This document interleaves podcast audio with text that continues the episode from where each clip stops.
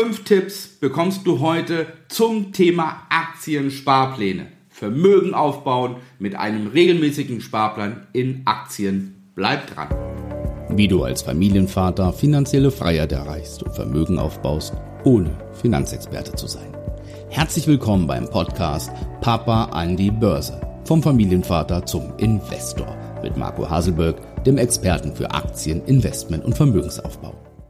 Wenn du nicht mit Aktien handeln möchtest, mit Aktien nicht handeln willst, das Geld nicht hast, die Zeit nicht hast und vor allem das Wissen nicht hast, dann wird oft gesagt, okay, such dir ein ETF oder such dir Aktien raus und beginne diese Aktien zu besparen.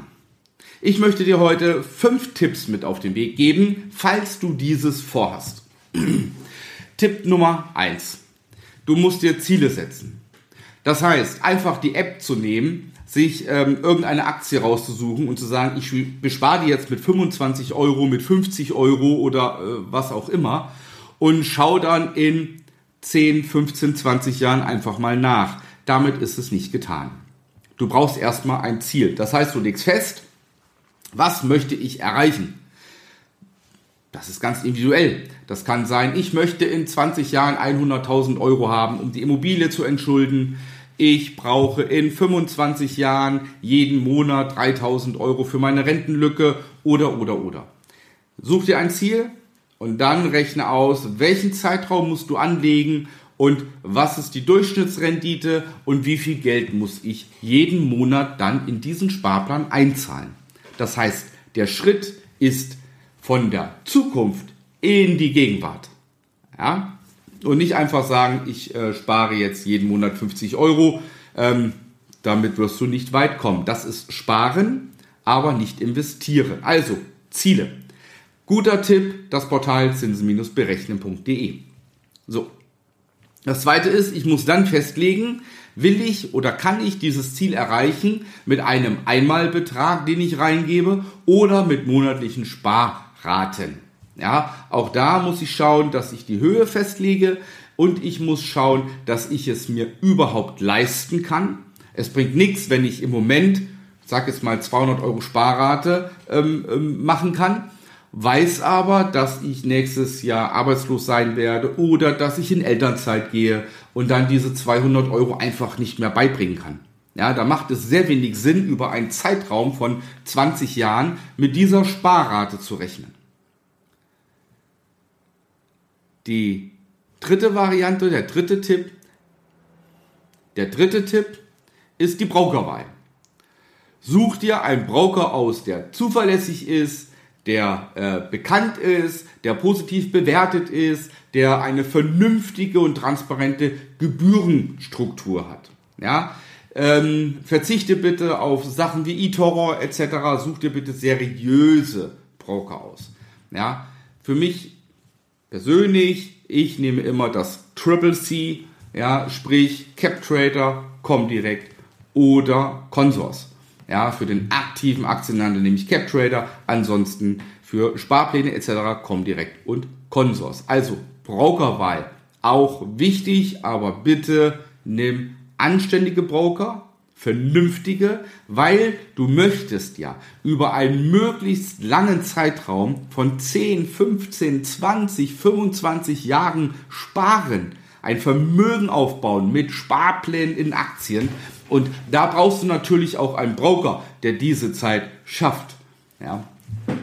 Viertens, führe eine mindestens jährliche Kontrolle durch. Und das machen die wenigsten. Ja. Entweder gibt es die Leute, die jeden Tag drauf gucken und jede Woche drauf gucken, obwohl sie einen Sparplan haben, der über Jahre und Jahrzehnte geht. Da brauche ich nicht jeden Tag drauf gucken. Da brauchst du auch nicht jede Woche drauf gucken. Aber Du solltest im Umkehrschluss auch nicht sagen, ich habe jetzt einen Sparplan eingerichtet, ich nehme jetzt Schlaftabletten, schlaf die nächsten 15, 20 Jahre und dann bin ich reich. Ja, sinngemäß hat das der André Costolani mal gesagt. Ich bin der Meinung, das funktioniert heute nicht mehr so. Du wirst dir keine Aktien aussuchen können, wo du 100% sicher sein kannst, dass die in 15 und 20 Jahren an Wert gestiegen sind und oder ob es die überhaupt noch gibt. Ja, selbst große Unternehmen können bankrott gehen. Also, führe eine jährliche Kontrolle ein. Dazu musst du natürlich dein Ziel wissen und wie viel du jedes Jahr erreichen musst, um das Ziel, was vielleicht in 15, 20 Jahren ist, dann auch erreichen zu können. Das heißt, du brauchst ein Benchmarking, ein Vergleich und den musst du dir vorher erarbeiten in deiner Anlagestrategie. Und der fünfte und ganz wichtige Punkt ist, du brauchst ein Exit.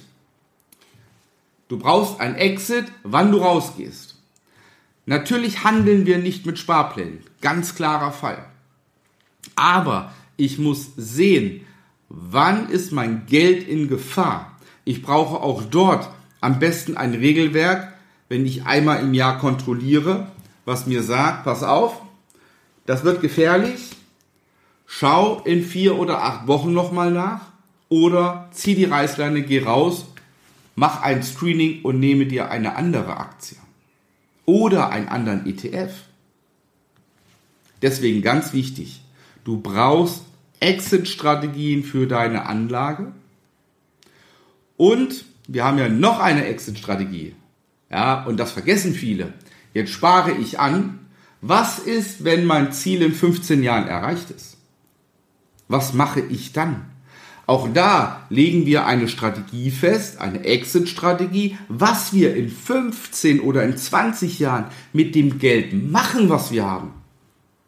Ja, und da gibt's ganz viele Varianten, ob ausschütten, ob reinvestieren, ob einfach laufen lassen, aufstocken, teilen, splitten und so weiter. Gibt es ganz viele Varianten.